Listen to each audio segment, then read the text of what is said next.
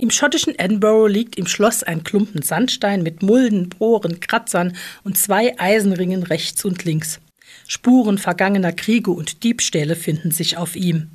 Der Stone of Scone oder Stone of Destiny, Schicksalsstein wie er genannt wird, hat schon viel erlebt. Er war ein heiliges Relikt für die Krönungszeremonien der schottischen Könige. Im Jahr 1296 marschierte der englische König Edward I., nicht ganz zufällig der Schottenhammer genannt, bei seinen Nachbarn im Norden ein. Er beschlagnahmte den Stein und ließ ihn nach Westminster Abbey in London bringen. Er ließ ihn unter der Sitzfläche seines Throns einbauen. Von nun an sollten englische Monarchen während der Krönung auf einem Stück Schottland sitzen.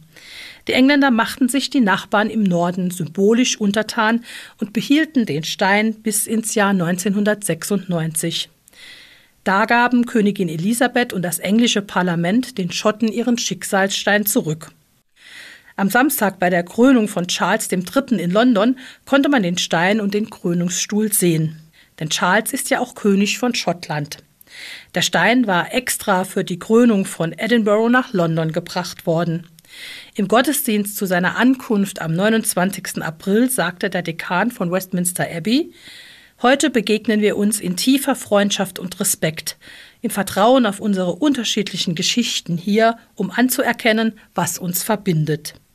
Der Stone of Destiny, ein Stein, der gleichzeitig spaltet und vereint.